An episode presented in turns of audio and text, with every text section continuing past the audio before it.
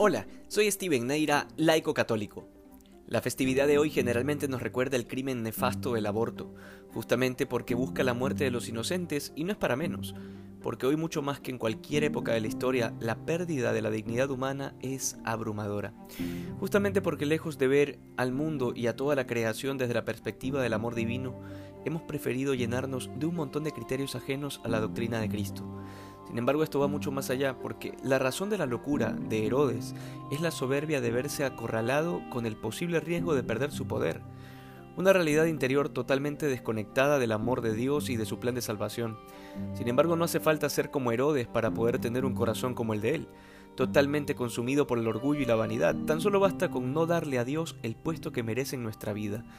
Y esto se mide de muchas formas. Por ejemplo, recordando la manera en que celebramos este tiempo de Navidad si realmente hemos sido capaces de experimentar la alegría cristiana de que Cristo nos ha nacido y nos ha liberado del pecado, o sencillamente los días pasan como cualquier otro.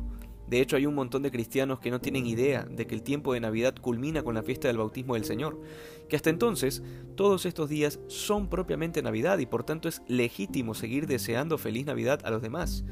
De esto se trata el tener el corazón anclado a Dios, algo que definitivamente para Herodes era totalmente imposible, porque su corazón ya había decidido seguir su propio ritmo y no era el de Dios. Escogió la paranoia de verse encerrado sobre sí mismo, con el miedo de perderlo todo, porque había puesto sus esperanzas en este mundo.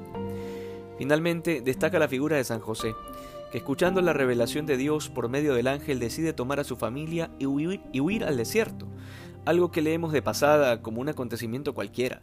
Sin embargo, no medimos la gravedad de las palabras del Evangelio de hoy. San José, sin ningún tipo de seguridad humana y con todas las dificultades posibles en contra, se levantó, tomó al niño Jesús y a la Virgen y se fue a Egipto. Sin darle muchas vueltas a las cosas, su confianza y su fe en el querer de Dios eran absolutos. Con razón, el Evangelio le concede el título de varón justo, y es que es todo lo contrario a Herodes porque Herodes es la muestra viva de una masculinidad rota, que no ha sido capaz de encontrar su identidad, sino que ha tenido que fabricarse una a partir de sus bienes materiales, del poder y del tener. San José, por otro lado, es el varón justo que se descubre como un hombre llamado a sacrificarlo todo, incluso su propia vida, con tal de proteger a la sagrada familia que Dios le había encomendado. En otras palabras, Dios le pidió ejercer el rol de padre, incluso no habiendo engendrado a Cristo.